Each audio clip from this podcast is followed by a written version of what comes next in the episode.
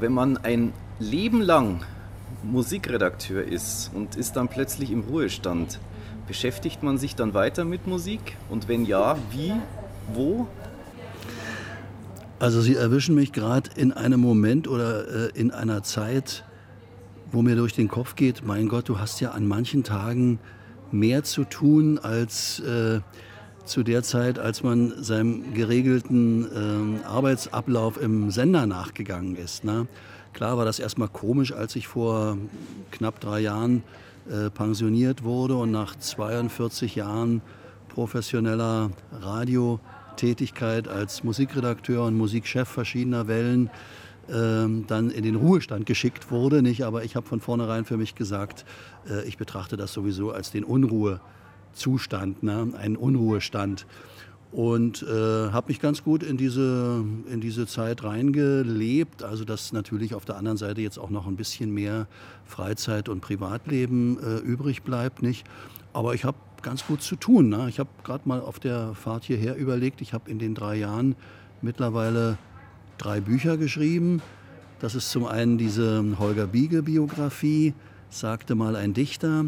Dann ist das ein Buch quasi über mein eigenes Berufsleben, das im September erscheinen wird unter der Überschrift Wie kam die Westmusik ins Ostradio? Radiogeschichten von Beatkiste bis DT64, also den Stationen meines Radiolebens. Und dann habe ich so privat für mich noch einen kleinen Familienkrimi geschrieben also gut zu tun. Und dann passiert es alle Augenblicke, dass irgendwelche Anrufe kommen, beispielsweise von Schallplattenfirmen. Schreib doch mal bitte einen Booklet-Text für die und die Veröffentlichung irgendwelcher neuer Ostrock-Platten. Da habe ich gerade äh, einen Text geschrieben für eine Wiederveröffentlichung des Albums ähm, Omega, das deutsche Album, also diese ungarische Gruppe Omega, die ich ja auch von Anfang an eigentlich kannte und auch damals bei den Rundfunkproduktionen dabei war, als sie ihre ungarischen Hits in deutscher Sprache produziert haben. Äh, daraus ist ein Album entstanden, das eigentlich erst 1997 äh, also nach der Wende veröffentlicht wurde von dem kleinen Label Barbarossa und mittlerweile gab es so viel Nachfrage und die Band existiert ja auch noch. Ich habe also über all die Jahrzehnte auch. Glaube ich sogar letztes Jahr 50-jähriges Jubiläum. Genau, oder 55-jähriges, glaube ich sogar. Ne? Ich habe immer noch äh, auch Kontakt äh, gehalten mit dem, mit, dem, mit dem Sänger von Omega, also mit dem Janusz Kobor, dem Mackie.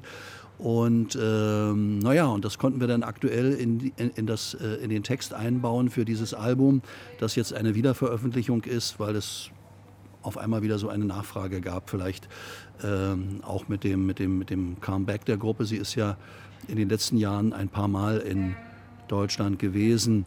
Dann ähm, bin ich äh, bei Radio 1 äh, immer mal mit ein paar Geschichten äh, beteiligt. Äh, die machen ja jedes Jahr diese wunderbaren Sommersonntage, äh, immer unter einer bestimmten Überschrift, äh, die Top 100 dieses Jahr ist ein Thema äh, fremdsprachige Songs, also außer Englisch und Deutsch selbstverständlich. Äh, dann äh, Umweltthemen, Vornamenthemen. Und der ganz große Knaller war, im vergangenen Jahr haben wir einen Sonntag gemacht, die Top 100 der besten Ostsongs. Und das war die Sendung, die am meisten eingeschlagen war. Also die allermeiste und größte Resonanz überhaupt all dieser Sendungen hatte was natürlich eine große Überraschung vor allen Dingen für die westsozialisierten Kollegen bei Radio 1 war. Äh, damit haben die überhaupt nicht gerechnet. Ne? Die haben gedacht, wenn wir hier die 100 größten Blues-Songs machen oder die 100 größten Rolling Stones-Songs oder so, dann geht das durch die Decke. Aber durch die Decke gegangen ist es bei den 100 besten Ostsongs. Ne? Und dazu ist ja auch ein, ähm, eine 6-CD-Box äh, erschienen und an der habe ich auch mitgewirkt. Und also so kommt immer mal einiges. Ich habe gut zu tun.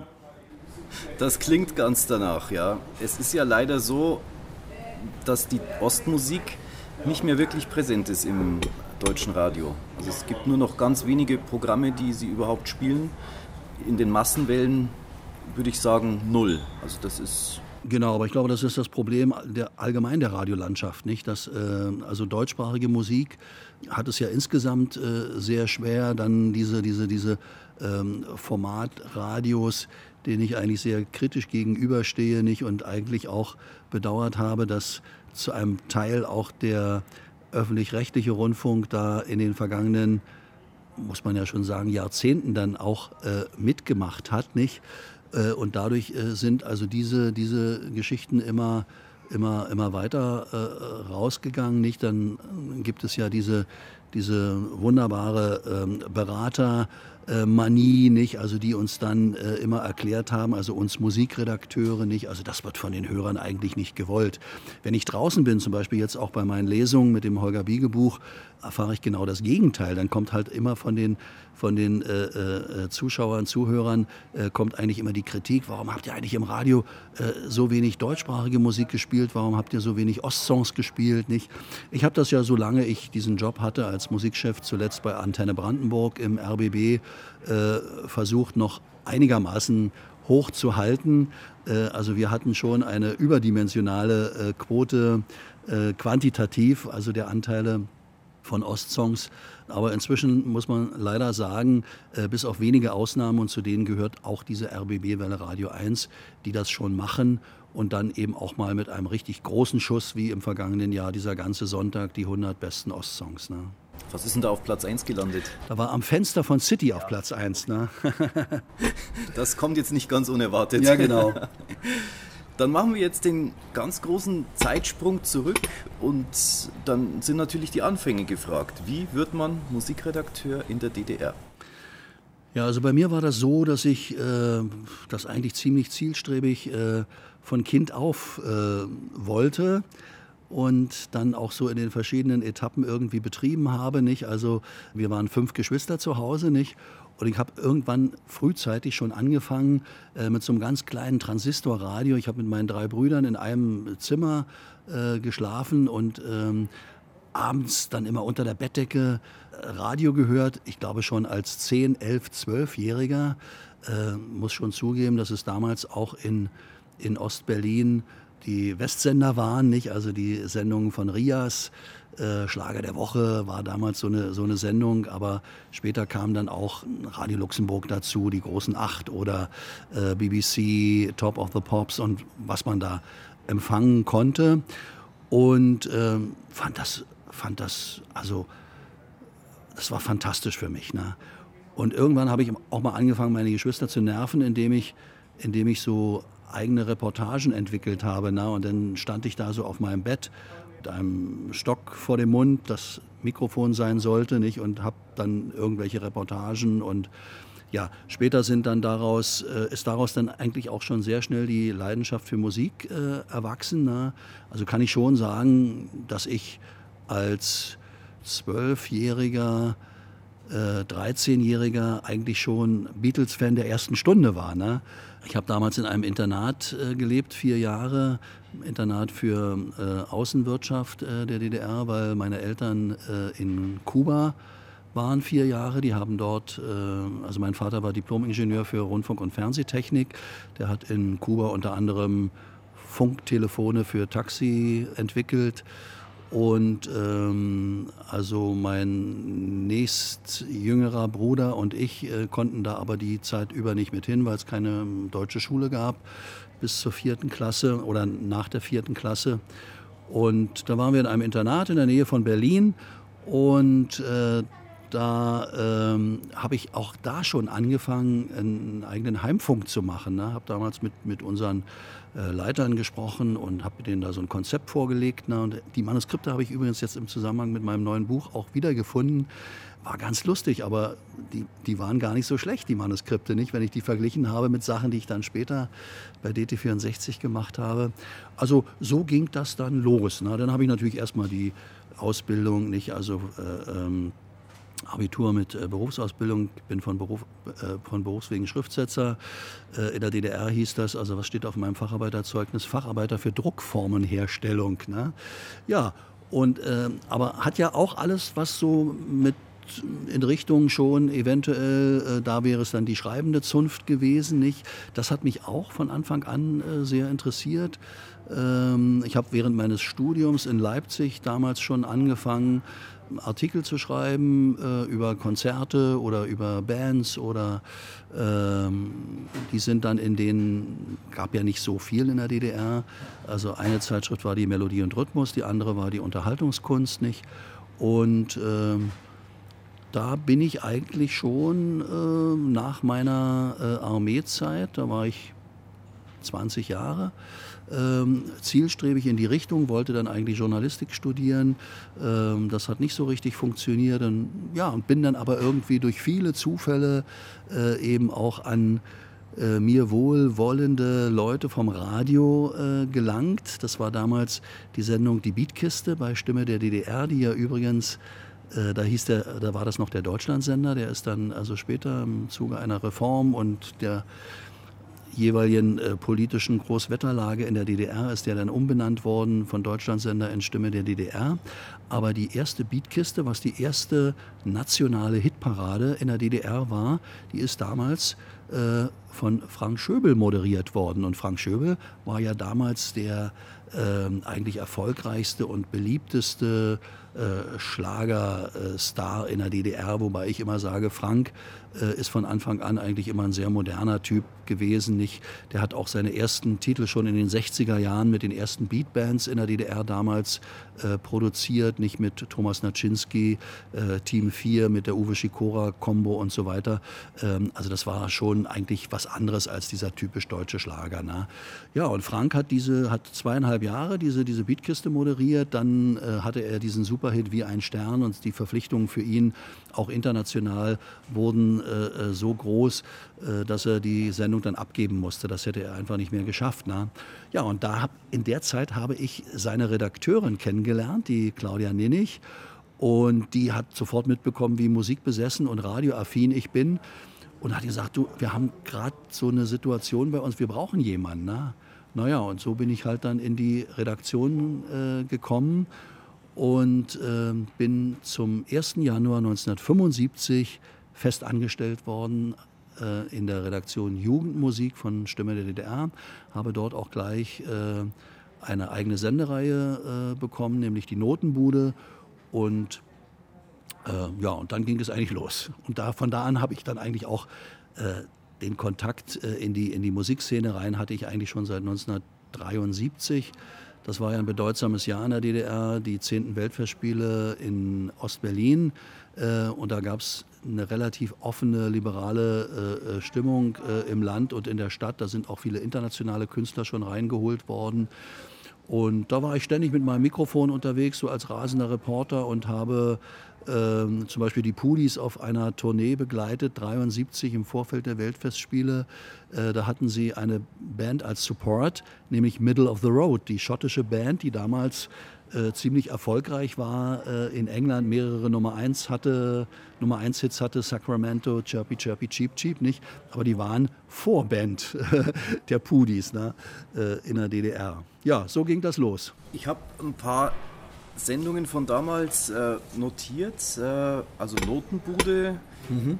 Beatkiste haben wir genannt, dann gab es Hallo das Jugendjournal genau. und vom Band fürs Band eine Sendung zum Mitschneiden. Genau, genau, das war natürlich eine ganz heiße Sendung, na, vom Band fürs Band. Die war sehr beliebt bei unseren äh, Hörern, weil äh, sie da wirklich Gelegenheit hatten, ähm, auch die ganzen äh, Westtitel in voller Länge mitzuschneiden, weil in den anderen Sendungen war es schon so, äh, wobei ich bin das oft gefragt worden, äh, warum habt ihr eigentlich immer über die, über die Anfänge oder das Ende der Titel rübergequatscht? Musstet ihr das machen? Mussten wir eigentlich nicht, aber wir haben damals schon eigentlich so ein bisschen unbewusst, würde ich mal sagen, ähm, Radiofluss in einer Sendung. Nicht? Also, dass man jetzt nicht äh, äh, zwei, drei, fünf Sekunden äh, vor und nach einem Musiktitel nicht, also so eine, so eine Stunde äh, im Radio muss ja irgendwie fließen, nicht? Und das war damals eigentlich so gemacht worden, nicht? Haben wir viel später erst darüber nachgedacht, ja, Moment mal, da saßen ja viele Menschen am Radio und wollten diese Musiktitel eigentlich mitschneiden. Ne? Und dann kam halt die Idee, machen wir doch eine eigene Mitsch Mitschneidesendung oder Mitschnittsendung. Ne? Das war dann bei, bei, bei DT64 war es ja später die Sendung Duettmusik für den Rekorder, die äh, jeden Tag lief, äh, zweimal äh, eine halbe Stunde, wo dann auch komplette Alben sogar gespielt wurden. Aber vom Band fürs Band, die Sendung, die es auch schon ab 1975 gab, also da war ja noch, da war das ja eigentlich alles noch wirklich was, was, was, was ganz Sensationelles. Äh, äh, war die Sendung nur einmal in der Woche am Samstag 19.05 Uhr bis 19.30 Uhr, also 25 Minuten. Kann man sich vorstellen, wie viele Titel wir da untergebracht haben. Wir haben für diese Sendung manchmal nicht nur Hunderte, sondern Tausende Zuschriften pro Woche bekommen und mussten dann herausfiltern, welche Titel spielen wir da. Und äh, wenn man dann meinetwegen mal äh, zwei lange Riemen drin hatte, also ich habe Manuskripte gefunden, haben wir dann Inegada da wieder von Iron Butterfly gespielt mit 17 Minuten die lange Version. Naja, dann hatten wir noch Zeit für zwei kurze Titel und das mussten dann natürlich Osttitel sein. Ne? Oder Stairway to Heaven von Led Zeppelin oder Child in Time von Deep Purple. Äh, alles solche langen Titel.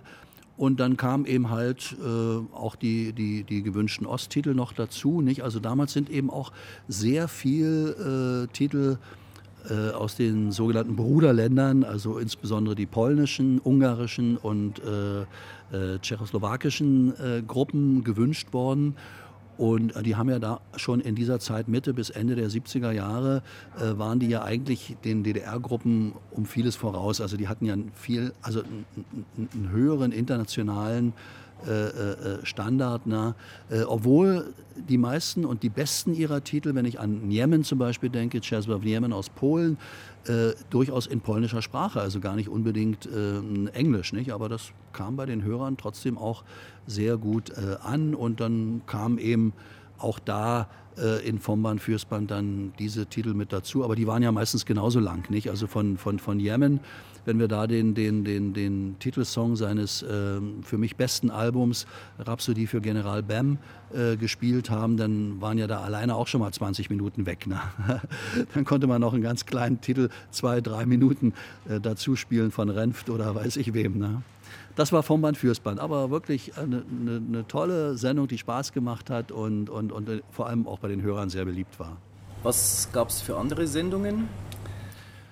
Also bei Stimme in der, in der, in der Redaktion Jugendmusik, das sind die Sendungen, die, die Sie eigentlich schon genannt haben. Nicht? Also wir hatten ja äh, jeden Abend eine, eine eigene Schiene von 19 bis 21 Uhr im Programm äh, oder anfangs 19 bis 20.30 Uhr, später dann ein bisschen länger.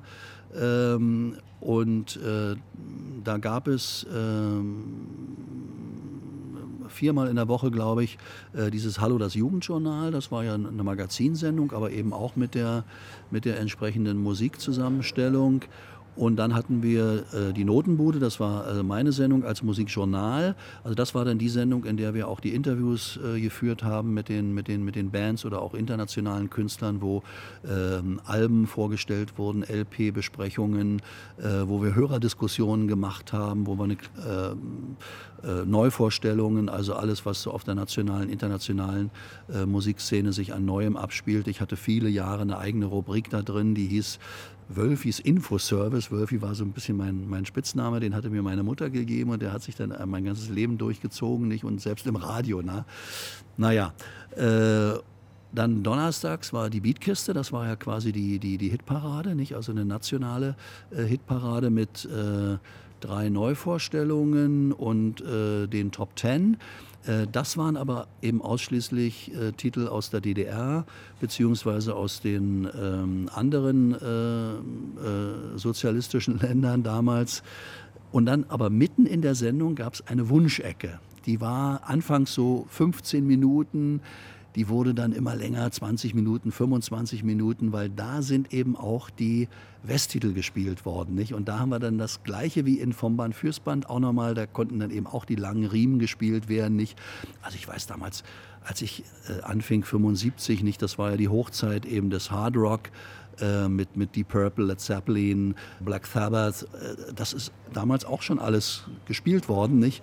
Äh, dann hatte äh, meine Kollegin Claudia, von der ich vorhin schon gesprochen habe, die mich zum Radio geholt hat, die hatte so ein Fable für, für Jazz, Rock äh, und Bläser Rock. Also da haben wir dann auch Colosseum, Chicago, Blood, Sweat and Tears, die Blues-Sachen von John Mayall und so weiter. Ist alles in, diesen, in, in dieser Wunschecke dann zum Beispiel auch gelaufen, nicht?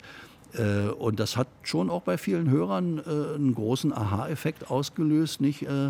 es war ja nicht von Anfang an so, dass wir, dass, dass, dass, dass die Menschen eben in Massen äh, unsere Sendung gehört hatten. Nicht? Also es gab ja so indirekt, klar, als, als Festangestellter im Rundfunk wurdest du natürlich auch darüber informiert aus den Führungsebenen, nicht? Also diese Sendungen ähm, sollt ihr im Wesentlichen machen, um damit äh, den Köder auszulegen, äh, die Hörer äh, von, vom Westradio weg äh, zum Ostradio. Ne? Und das konnten wir natürlich nur nicht ausschließlich allein mit den Pudis schaffen oder mit City, sondern eben natürlich auch mit den äh, Rocktiteln aus dem, aus dem Universum des Rock nicht. Also, naja, und äh, das war natürlich für uns super. Ne? Es gab da relativ wenig Begrenzungen. Also natürlich in den, in den, in den, äh, in den Zeitschienen nicht. Also du hattest in der Beatkiste die halbe Stunde, du hattest Samstag vom Band fürs Band die halbe Stunde. Und ansonsten waren wir eigentlich auch in den Magazinsendungen äh, nicht so sehr an diese staatliche äh, Vorgabe ähm, gehalten, äh, diese 60 zu 40 äh, gab es ja so ein, so, ein, so ein Gesetz nicht. Also äh, das war für die Medien, Radio und Fernsehen, äh, aber eben vor allen Dingen auch für die DJs, die Schallplattenunterhalter, wie das in der DDR hieß, war das eine gesetzliche äh, Vorgabe, nicht? 60 zu 40 Musikanteile, 60 Prozent hieß Musik aus der aus der DDR und dem sogenannten SW, der, der sozialistischen Währungseinheit, äh, und 40 Prozent NSW, nicht sozialistische Währungseinheit. Ne? Komische Begriffe, ne? aber ähm, so war das eben nicht. Aber das durften wir in den Jugendsendern und Jugendsendungen eigentlich unterlaufen. Äh, bis dahin, also in den 80er Jahren, war das Verhältnis in den Sendungen dann sogar eher umgekehrt. Ne? Das hatte aber wieder eine andere Ursache, über die ich auch noch erzählen kann. Aber auch damals in den 70er Jahren wurde das immer mehr so 50-50. Ne? Also dass wir auch in der Magazinsendung 50 Prozent äh, unsere Musik und 50 Prozent international.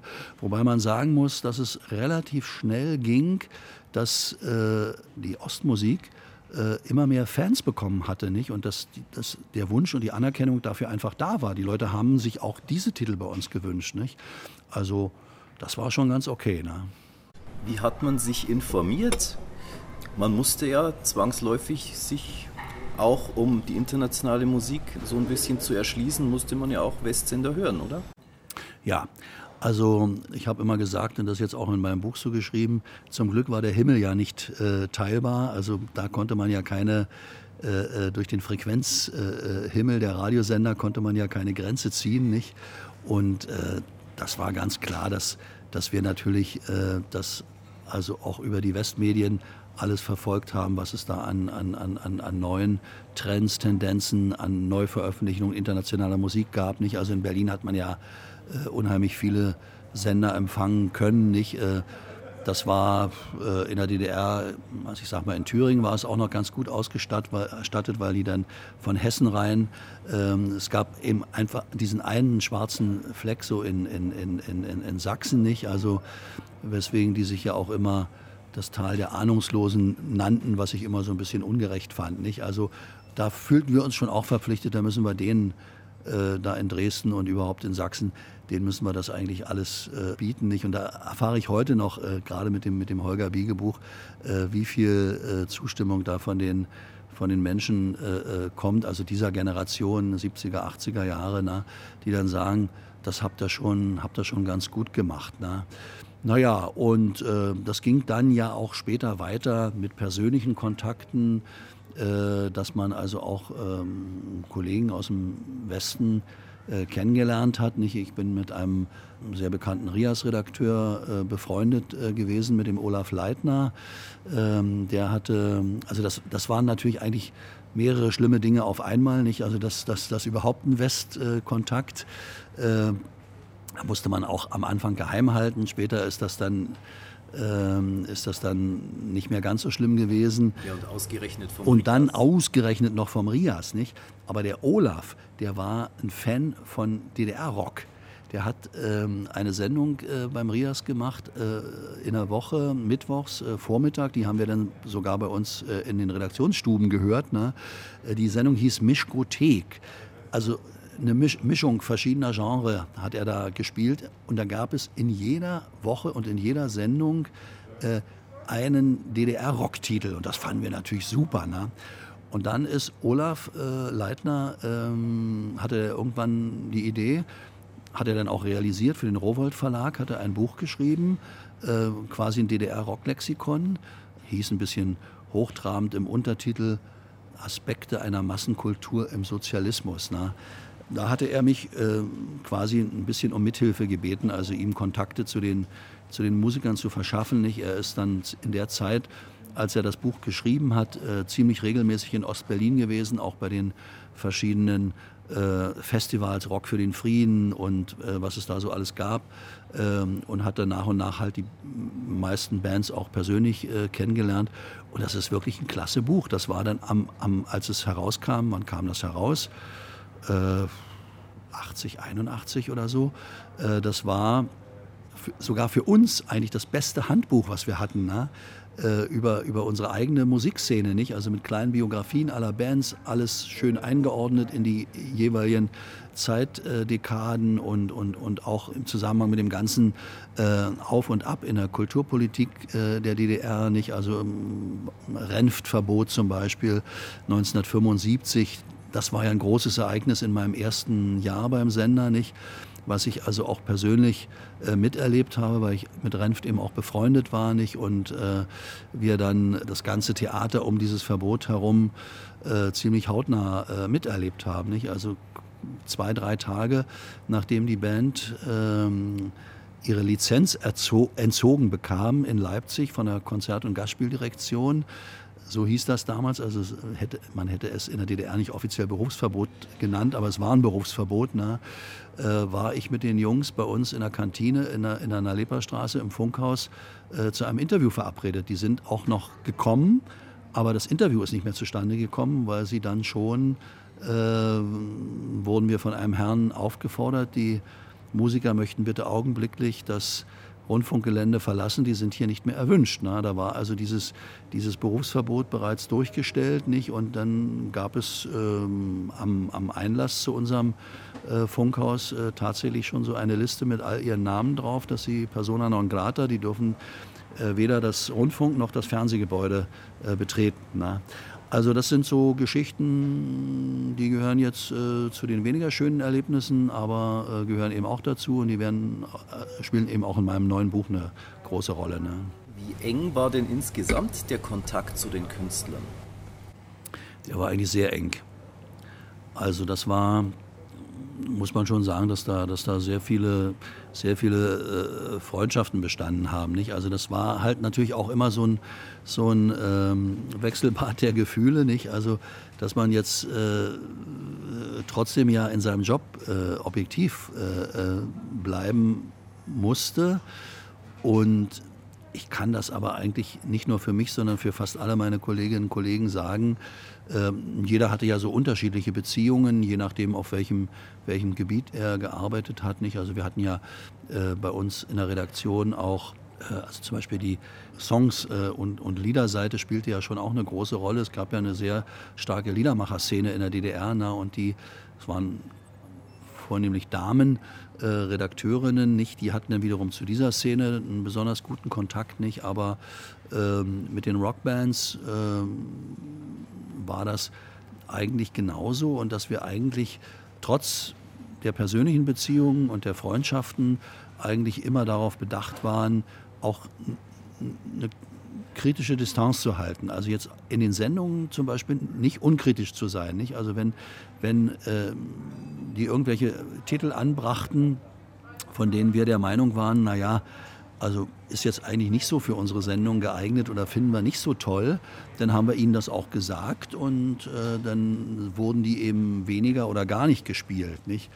Aber ähm, größtenteils war das schon also das, das war ein sehr gutes Geben und Nehmen, nicht? weil die Bands uns ja auch teilweise an ihrem Schaffensprozess beteiligt haben. Nicht? Also ich bin damals in den 70er Jahren ist ja noch sehr viel äh, äh, im Rundfunk produziert worden, also die meisten Produktionen eigentlich im Rundfunk, bis dann später dann Amiga erst größer eingestiegen ist und dann auch Exklusivverträge mit einigen Bands gemacht haben. Ähm, aber das war ja für uns im Haus und da bin ich also oftmals ins Studio gegangen, habe dann zugehört, ähm, und das, das war eigentlich immer ein sehr, sehr angenehmes Klima, also auch mit ihren Produzenten und den Tonmeistern und so weiter nicht. Also da ist schon ziemlich hart gerungen worden, äh, jeden Titel so gut wie möglich äh, zu machen. Na? Und dann haben wir ja auch ein gutes Ergebnis bekommen und dann war das kein Problem, haben wir die Titel auch gerne gespielt. Na? Wie frei, wie selbstständig war man bei der Auswahl der Musik? Also ich weiß zum Beispiel beim Bayerischen Rundfunk hat ein Kollege erzählt, da gab es früher die Abhörkonferenzen, mhm. wo dann mhm. also Daumen hoch, Daumen runter mhm. und entweder wurde das Lied dann mhm. stand zur mhm. Verfügung oder das wurde gar nicht erst eingepflegt. Mhm. Also Abhörkonferenzen hatten wir auch. Ähm, wir hatten jetzt, äh, weil, ja oftmals äh, unterstellt wird, äh, dass wir dann politische Entscheidungen treffen mussten. Die mussten wir nicht treffen, weil da, dafür gab es ja die Lektorate äh, bei, äh, beim Rundfunk und auch bei Amiga, bei der Schallplattenfirma.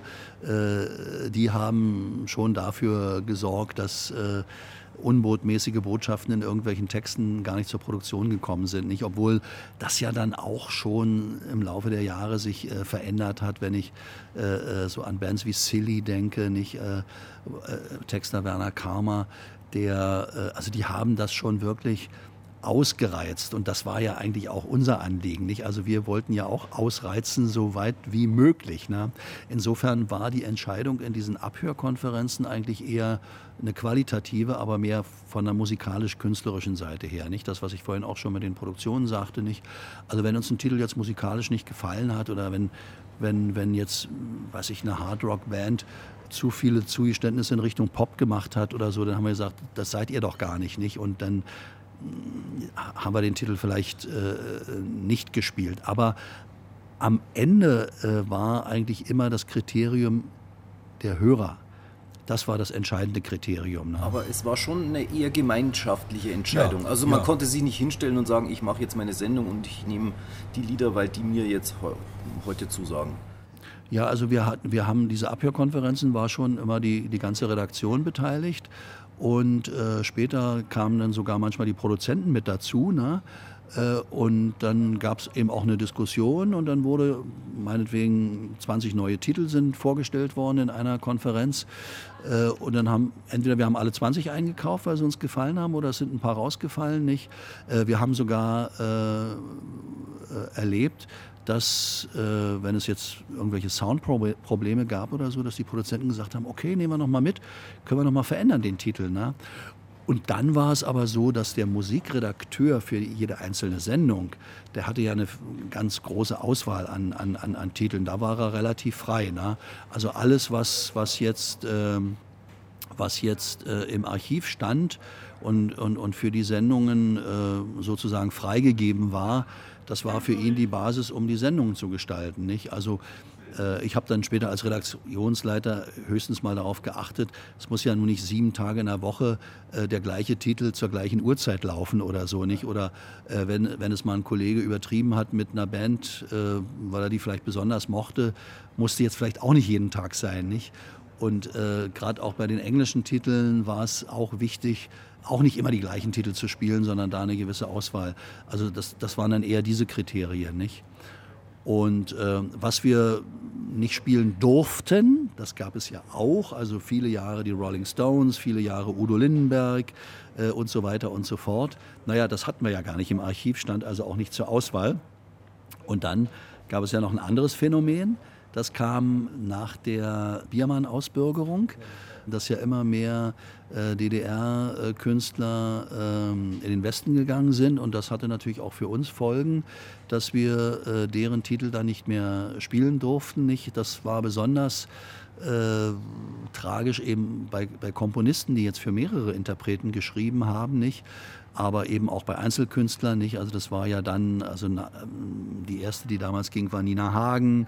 Äh, dann ging das ja mit dem Renftverbot weiter. Das war schon mal sehr schmerzhaft. Und dann in den 80er Jahren eben von Holger Biege über Veronika Fischer, Stefan Distelmann, ähm, Regine Doberschütz, Angelika Mann und so weiter und so fort. Nicht? Und ähm, ja, so wie ich das im Biegebuch auch geschrieben habe, nicht? Also dann, dann wurden die Karteikästen mit den äh, quasi äh, unerwünschten und verbotenen äh, Titeln und Künstlern, die wurden immer größer und das, was noch übrig blieb, äh, immer, immer kleiner. Na? Und das war ja dann auch genau die Zeit, wo dann eigentlich von den, von den Funktionären überhaupt keiner mehr drauf geguckt hat. Nicht? Also haben sie gesagt, naja, dann spielt lieber die Westtitel als äh, irgendwie unsere unzuverlässigen Künstler. Na?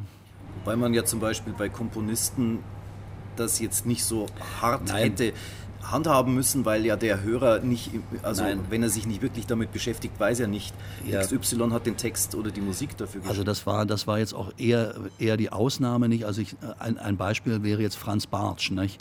Aber der hatte ja nun äh, sowieso das meiste für für die äh, Einzelinterpreten komponiert, die auch weggegangen waren, nicht? Also insofern äh, es gab dann, gab dann noch äh, einen ein, ein Trick und einen kleinen Ausweg für uns nicht. Also zum Beispiel der Aderlass äh, durch Renft ja, und Franz Bartsch, der war schon enorm. Ne?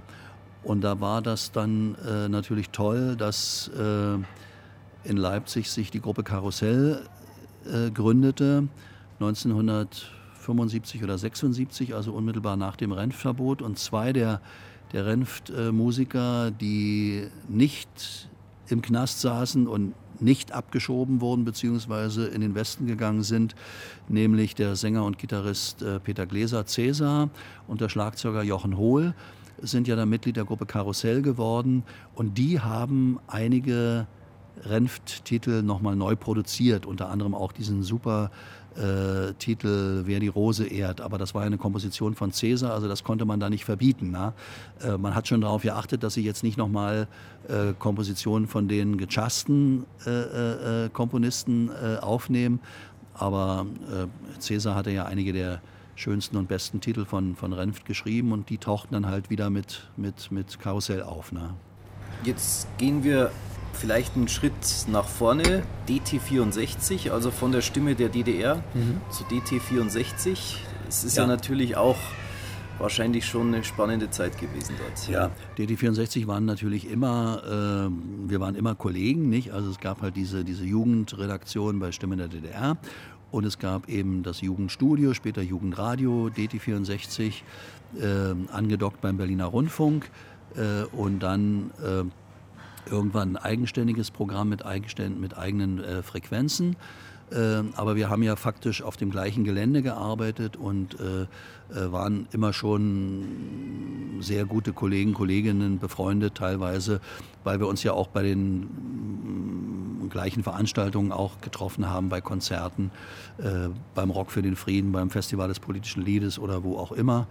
Und ähm, war uns schon relativ früh klar, Ende der 70er, Anfang der 80er Jahre. Irgendwann wird es mal zu einer Zusammenlegung kommen. Äh, das ist dann über, über verschiedene historische äh, Schritte auch passiert.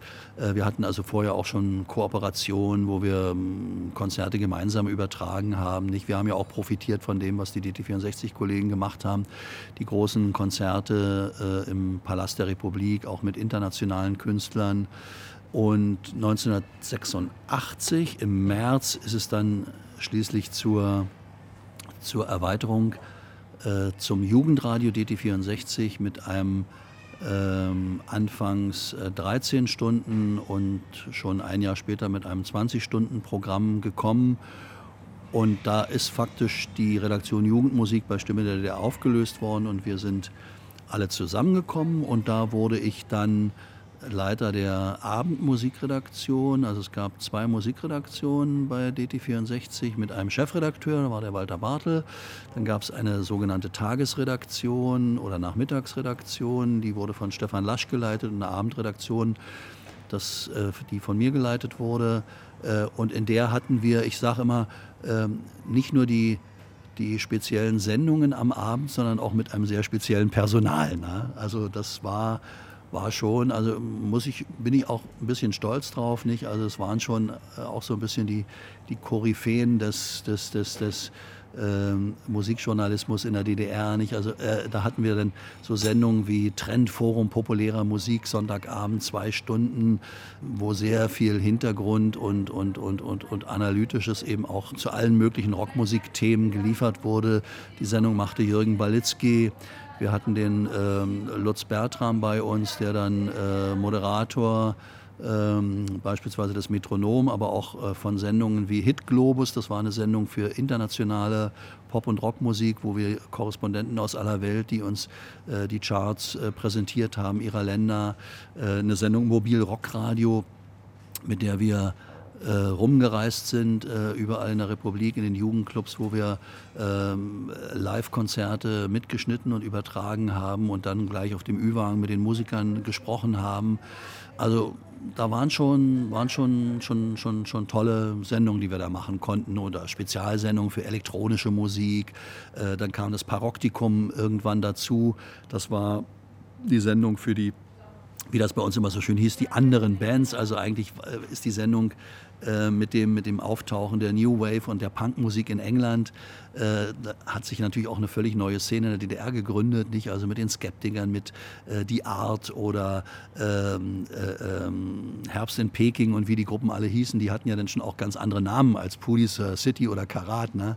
Äh, und das war gar nicht so einfach mit dieser Sendung Paroktikum, die lief erst relativ versteckt spät abends, Samst Samstagabend in der Nacht. Ähm, aber das war eine Sendung, für die ich ähm, ab und zu auch mal richtig Ärger einstecken musste, nicht? Weil der liebe Kollege Lutz Schramm, der hat da am Anfang zum Beispiel Tapes gespielt äh, von, den, von den Bands, nicht? Und äh, naja. Und die, die nicht autorisiert waren. Die eigentlich nicht autorisiert waren und da habe ich dann schon so ein bisschen meinen mein Rücken dafür hingehalten. Na? Und äh, es ist aber dann doch ab und zu mal. Ähm, kam da aus irgendeiner Ecke, äh, kam da was nicht, was treibt ihr da eigentlich nicht? Und, ähm, aber insofern muss ich sagen, ähm, war natürlich schon DT64 äh, das Programm und der Sender, für den er äh, auch am Ende äh, stand, also nach der, nach der Wende als eben Leute für den Erhalt dieses Senders eben auch auf die Straße gegangen sind nicht? und nicht wollten, dass wir wie die anderen Programme so ohne weiteres abgewickelt werden. Ne? Wie war dann die Umbruchphase? Naja, 88, 89 waren natürlich erstmal nochmal zwei sehr spannende Jahre, nicht? Weil da passierte ja wirklich allerhand. Und wir haben sozusagen den Abgesang der DDR, den haben wir schon, den haben wir schon ziemlich äh, äh, hautnah ähm, mitbegleitet. Nicht? Also ähm, mein neues Buch äh, beginnt auch äh, mit dem Kapitel November 88, äh, Verbot äh, der sowjetischen Zeitschrift Sputnik. Da gab es eine Sendung ähm, bei uns äh, im Programm, Samstagmittag war das. Ähm, Moderatorin Silke Hasselmann äh, beginnt die Sendung mit äh, dem kurzen Satz, heute ist ein Sputnik abgestürzt und anschließend lief nicht geplant im Musikprogramm ein Titel, der eigentlich auf dem Index stand, äh, Aufruhr in den Augen von Pankow. Und da gab es ein bisschen Aufruhr im ganzen Sender und ich sage immer, dass diese, diese Situation war eigentlich äh, der Anfang vom Ende. Also die beiden, ähm, äh, die Moderatorin und der Redakteur sind richtig, richtig hart bestraft worden. Ähm, November 88 hat wahrscheinlich noch keiner äh, der Genossen vorhergesehen, dass es ein Jahr später äh, äh, die Mauer nicht mehr geben wird und zwei Jahre später das Land nicht mehr geben wird. Ne? Aber die folgenden zwölf Monate mit den Ereignissen im Januar 89, äh, Luxemburg-Liebknecht-Demo äh, in Ostberlin, ähm, offene Proteste bis hin Ausreisewelle weiter, die, die, die, die, äh, der Sommer 89, also muss ich glaube ich hier gar nicht alles nennen, das waren ja dann, das waren ja dann äh, äh, ähm, Ereignisse, die sozusagen in, in, in, in Tagen äh, fortgeschrieben wurden. Die Montagsdemos in Leipzig, über die wir natürlich nicht berichten durften. Nicht. Dann gab es die Resolution der Unterhaltungskünstler, äh, muss man immer wieder auch sagen, ähm, die da so als oppositionelle äh, äh Gruppen und Künstler äh, bezeichnet wurden und mit denen wir natürlich sympathisierten.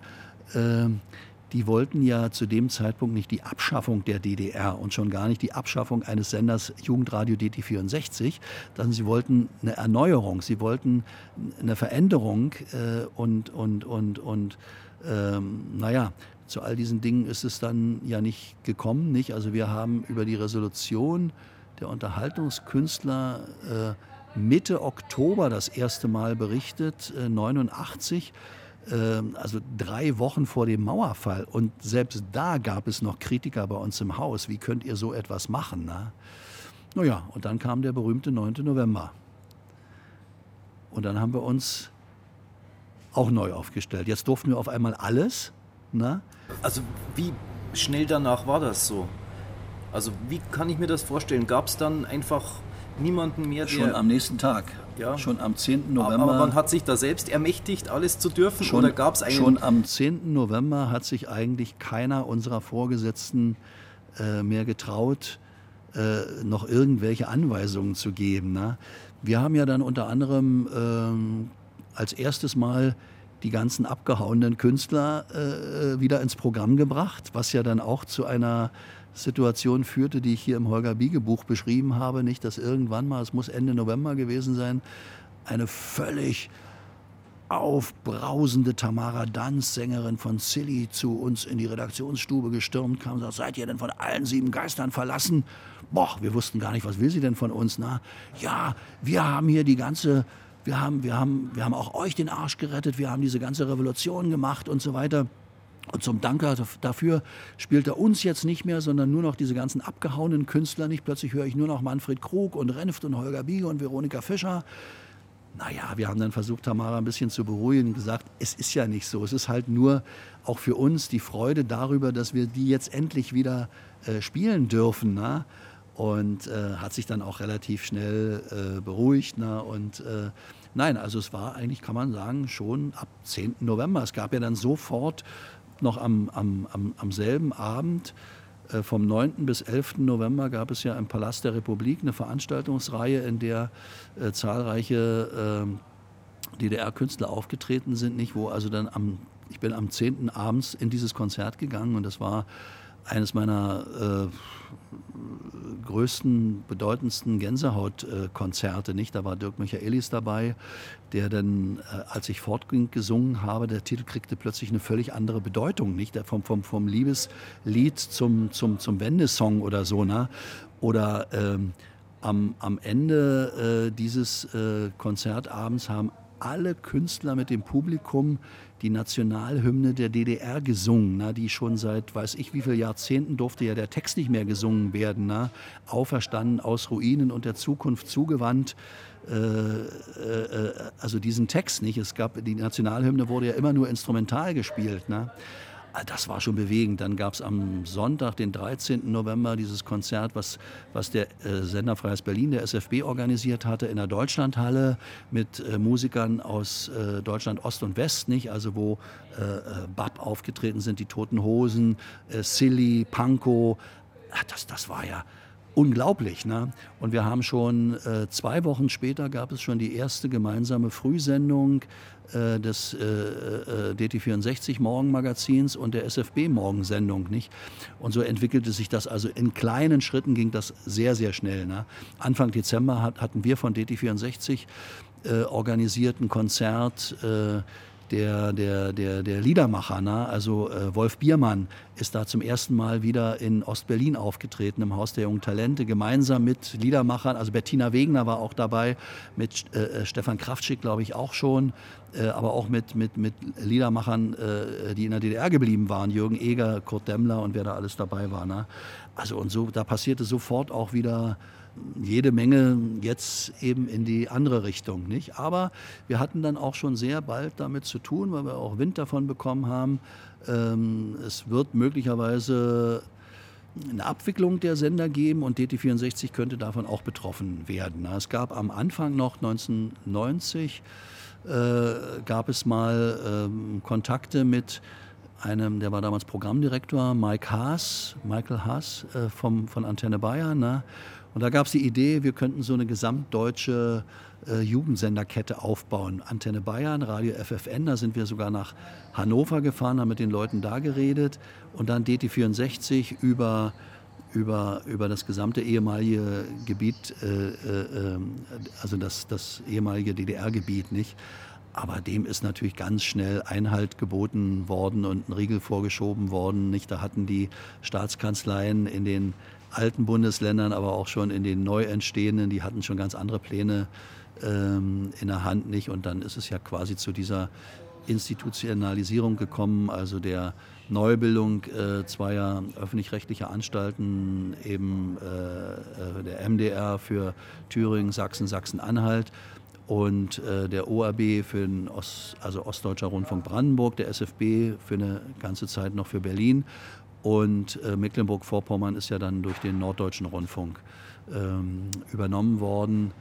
Und dann kam es 91 dann zu der Erklärung des äh, damals äh, neu gewählten Intendanten des MDR, dass er äh, DT64 aufnehmen würde, was dann ab 92 erstmal als Mittelwellenprogramm Sputnik äh, unter dem Dach des MDR gestartet wurde. Ne? Wie ging es für Sie da persönlich weiter? Für mich ging es schon im äh, Herbst 1992 äh, damit weiter, dass ich gesagt habe, mittlerweile 40 Jahre kann man ja seine Karriere als Berufsjugendlicher auch mal äh, beenden und bekam damals das Angebot äh, vom ORB, vom Ostdeutschen Rundfunk Brandenburg, äh, die neuen Programme Radio Brandenburg und auch am Anfang erst noch das Jugendprogramm des ORB, äh, woraus später ja Fritz entstanden ist, äh, mitzuentwickeln und habe dann ab äh, ab 1.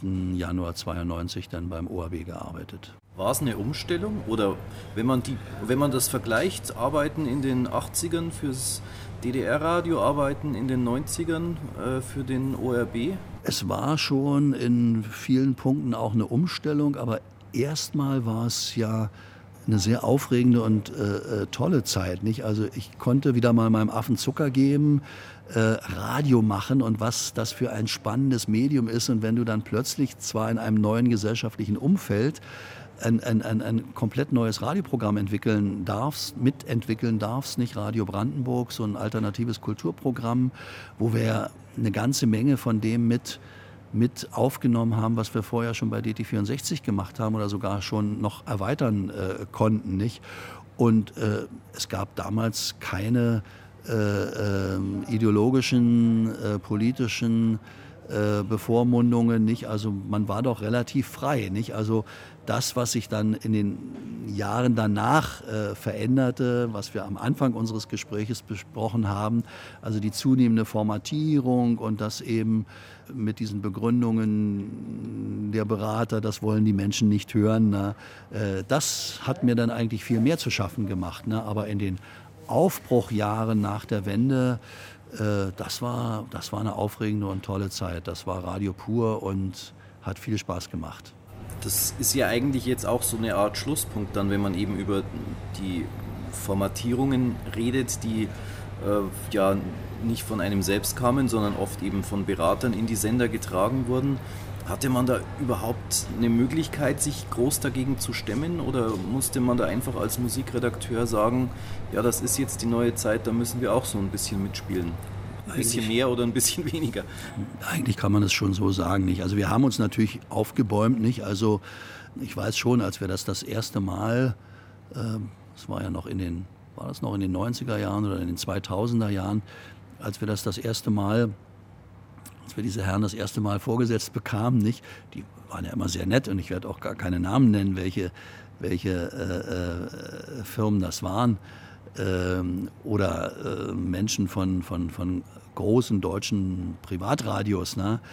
Und ähm, den konnte man ja schon deswegen nicht besprechen, äh, äh, widersprechen nicht. Also wenn, wenn, wenn dir einer gegenübertritt, nicht der sagt, er ist der Musikchef des äh, quotenstärksten äh, Radiosenders, Privatradiosenders in Deutschland, naja, dann äh, hast du ja fast gar keine Argumente mehr, nicht? Und damit wurde, wurde uns schon klar gemacht, also wir wissen schon genau, in welche Richtung es geht. Natürlich hat er sich auch Argumente von uns äh, angehört, wo wir gesagt haben, Sie müssen ja die äh, speziellen Dinge auch hier in der Region zum Beispiel, also das Thema, äh, wie viel Ostmusik äh, dürfen oder sollten wir weiterspielen, nicht? Also es war ja nicht im Stil von dürfen. Also er hatte ja nichts zu genehmigen, er hatte also faktisch Empfehlungen gegeben, hieß es immer so schön, nicht? Aber unsere Vorgesetzten waren, haben die, die sind ja auch teuer bezahlt worden, nicht? Also da waren diese Empfehlungen sind dann schon fast wie Gesetz gewesen, nicht? Also ich will mal sagen, es war auch dann wieder ein, manchmal ein harter Kampf um Kleinigkeiten. Das mit diesen Osttiteln wollten wir schon irgendwie durchsetzen, ist am Ende auch gelungen. Weniger gewesen. Wir haben dann auch diese Research gemacht, was uns ja auch neu war. Na, und das fand ich aber dann schon eine interessante äh, Geschichte, weil man finde, da hat man ja teilweise stichhaltige Ergebnisse bekommen, wo man schwarz auf weiß dann sehen konnte. Also auch wenn es immer ja nur ein begrenzter Kreis von Menschen ist, die das zu beurteilen haben. Aber äh, je, je äh, stimmiger die Befragungskriterien, desto äh, stimmiger waren dann eigentlich für mich auch die Antworten. Das konnte ich schon, konnte ich schon akzeptieren. Na?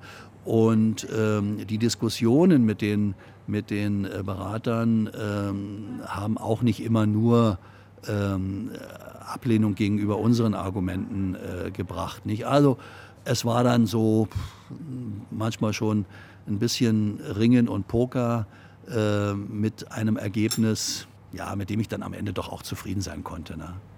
Gibt es denn rückblickend ein Lied, über das man sagen kann, wenn ich das nicht damals so mit Nachdruck bei mir im Radio gespielt hätte, wäre das nie bekannt geworden? Ja, dieses Lied gibt es natürlich und darüber schreibe ich ja jetzt in meinem neuen Buch, na, nachdem die Musiker der Band das in ihren Büchern und äh, Biografien, also ich rede von City und äh, Toni Kral in seiner Biografie, ähm, auch geschrieben haben, äh, dachte ich, könnte jetzt die Bescheidenheit auch wirklich mal aufgeben. Na? Also das ist der Titel Am Fenster, den ich 1976 das erste Mal noch als Tape in der Notenbude äh, gespielt habe. Das war nach einem Konzerterlebnis. Ich hatte City zum ersten Mal im Kino Kolosseum äh, in der Schönhauser Allee in Berlin live erlebt und war nach diesem Konzert, also ich war so so erschlagen von diesem, von diesem, von diesem Ereignis, nicht? Also das war eine so saustarke Liveband schon damals, ne? Äh, die haben auch internationale Sachen, also äh, Born to be Wild von Steppenwolf in einer Version gespielt. Wahnsinn. Äh, aber dann auch schon eine Menge ähm, eigener Titel.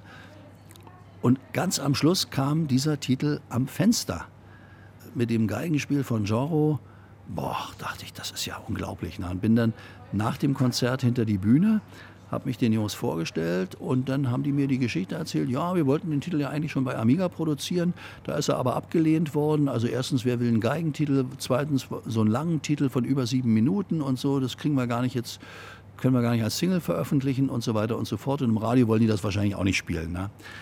Und da war die Band aber natürlich anderer Meinung. Ne? Und da habe ich gesagt, los, und am nächsten Tag haben wir uns äh, bei uns im Funkhaus getroffen, da haben die das Tape mitgebracht, da haben wir das auf ein Tonband überspielt und dann habe ich es am Abend live in meiner Sendung gespielt, in der Notenbude und habe eine so überwältigende Reaktion. Ne? Ich habe mir die Zahl gemerkt, wir haben über 6000 Zuschriften bekommen. Damals haben die, haben die Hörer ja noch Postkarten an die Radiosender geschrieben. Nicht? Also da war das ja nicht so wie heute. Äh, klar, die Medien gab es ja alle noch gar nicht. Ne?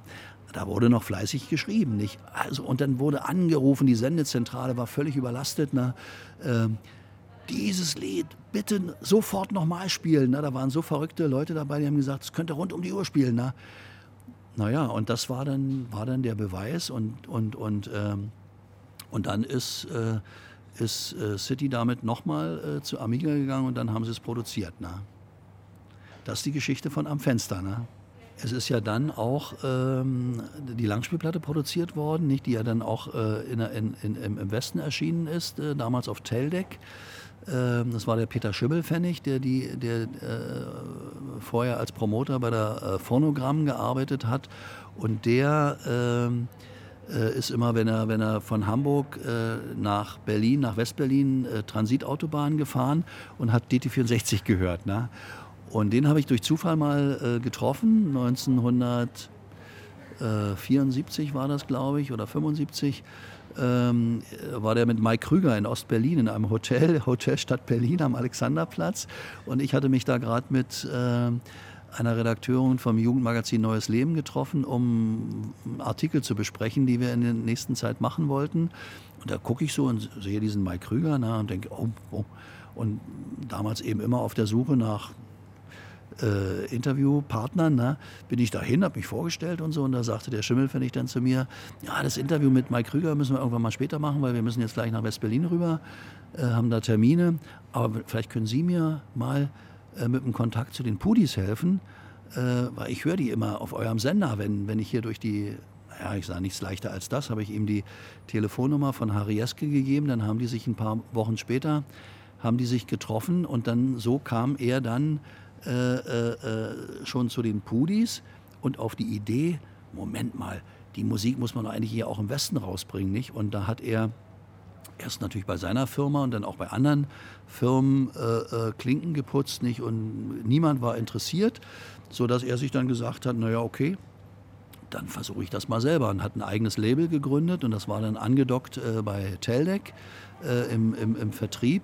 Und die erste Platte, die er in der BAD damals äh, herausgebracht hat, war äh, die City LP am Fenster. Und es war auch seine Idee, äh, diese lange Version auf der B-Seite zu machen, na, mit diesen, mit diesen, also war ja eine, eine, äh, wie eine Collage mit, also in drei Teilen, äh, mit den Geräuschen dazwischen, nicht? Und äh, im Mittelteil dann quasi die, die Single-Version, nicht? Die dann, die, die bekannte Sieben-Minuten-Version. Ne? Die Platte ist ja dann auch in Griechenland veröffentlicht worden. Äh, und äh, dieser, dieser, wie hat das Joro mal gesagt, naja, das ist wahrscheinlich so ein bisschen die, die Assoziation an den Balkan-Sound seiner bulgarischen Heimat, was ja auch bei den Griechen sehr gut ankommt, nicht? Und es war dann in Griechenland eine goldene Schallplatte, ne? Also am Fenster hat schon, kann man ein ganzes Buch alleine über diesen Titel schreiben ne, und die ganzen Geschichten. Danke Wolfgang Martin, wir konnten uns hier in Berlin treffen und es war eine interessante, spannende Stunde mit Geschichten von damals bis heute. Dankeschön. Ich bedanke mich auch ganz herzlich.